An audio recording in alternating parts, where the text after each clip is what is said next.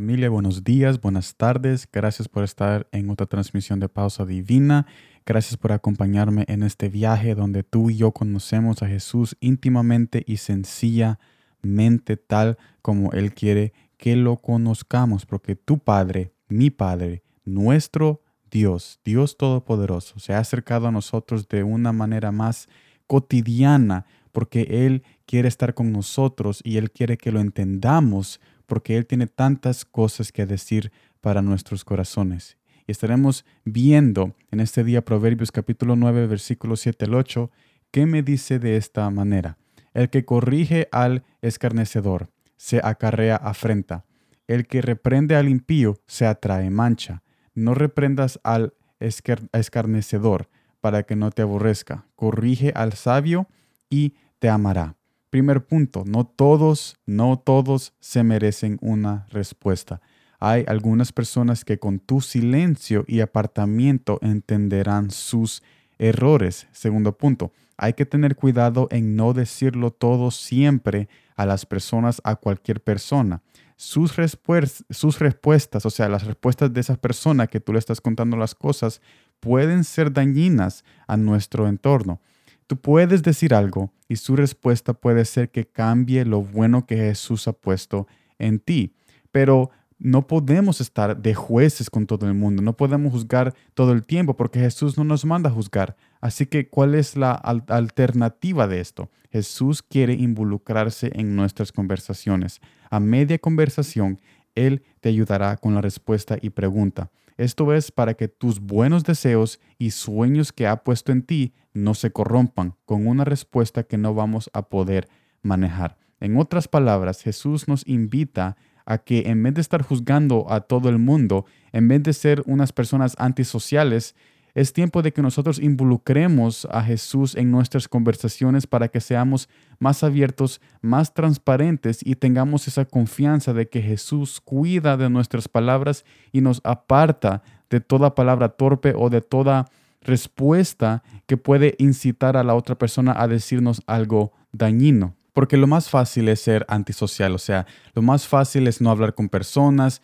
no acercarse, y yo sufro de esto mucho pero lo que he entendido en ser antisocial es que no estamos poniendo nuestra fe en acción. Cuando nosotros somos antisocial, le estamos diciendo a Jesús, Señor, yo quiero lidiar con las conversaciones, yo quiero lidiar con las personas, yo, yo, yo, yo quiero lidiar con todo. No, tenemos que poner nuestra fe en acción y decirle, Jesús, yo me acerco a las personas, yo quiero tener conversaciones con las personas y yo estoy un poco medioso, o sea, me da miedo hablar con las personas porque no sé qué me van a responder, pero confío en ti, Jesús, y te invito a mis conversaciones para que yo pueda ser una conversación y tener una conversación de bendición y que cualquier cosa que pase en esa conversación, cualquier cosa que pase cuando yo me acerque a alguien, que seas tú que maneje esa situación. Son esas clases de clamores que debemos de hacer con Dios, con Jesús, para que nosotros podamos salir de esa vida antisocial y podamos acercarnos más a las personas, tal como Jesús se acercaba a las personas, confiando de que Él siempre tenía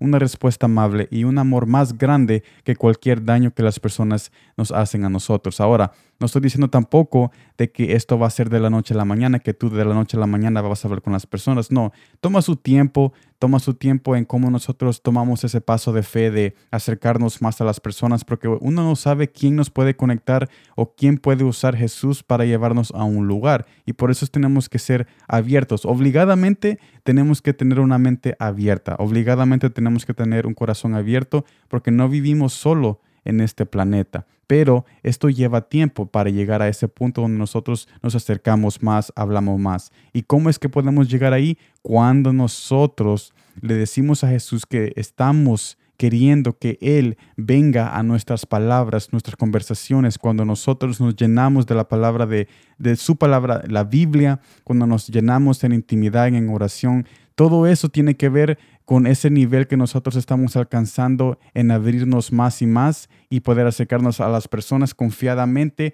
que Jesús va a restringir va a restringir cosas que no debemos decir y nos va a decir qué es lo que debemos decir, porque no podemos, como acabo de decir, decirlo todo a cualquier persona. Así que invita a Jesús en, tus conversaciones porque es muy importante de que nosotros no seamos personas solas, porque Jesús no quiere que estemos solos, si no hubiéramos nacido en Marte, hubiéramos nacido en otro planeta, no, Él quiere que, que estemos en comunión y que nosotros seamos una bendición para las otras personas, tal como Él nos bendice a nosotros. Así que si tú eres antisocial, si tú no sabes cómo hablar, si tú no te acercas muchas a las personas, no estás solo y te digo de que hay un proceso para llegar a ese punto donde tú sos transparente más y te acercas más a las personas. Cuando tú comienzas a hablar con Jesús y lo invitas antes de tener cualquier conversación en oración, tú le dices, Señor, en este día que voy a al trabajo, en este día que voy a la escuela, yo te invito a mis conversaciones porque yo no quiero ser torpe de palabras, yo quiero ser una persona serio,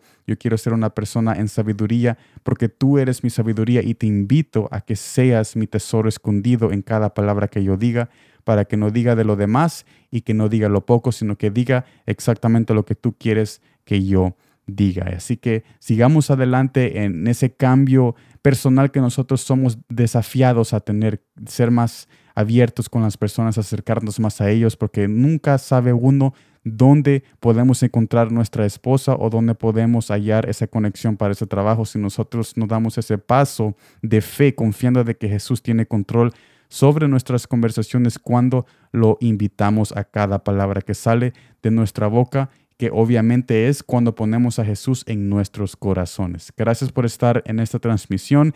Espero de que todos tengan un buen día muy maravilloso. Acuérdense de que mañana tenemos nuestro video y nuestro nuevo mensaje de Palabras con Sal en nuestro canal de YouTube. Yo los invito a ese mensaje de mañana nuevo porque será muy especial para todos ustedes. Gracias por estar aquí y como siempre, gracias por el tiempo.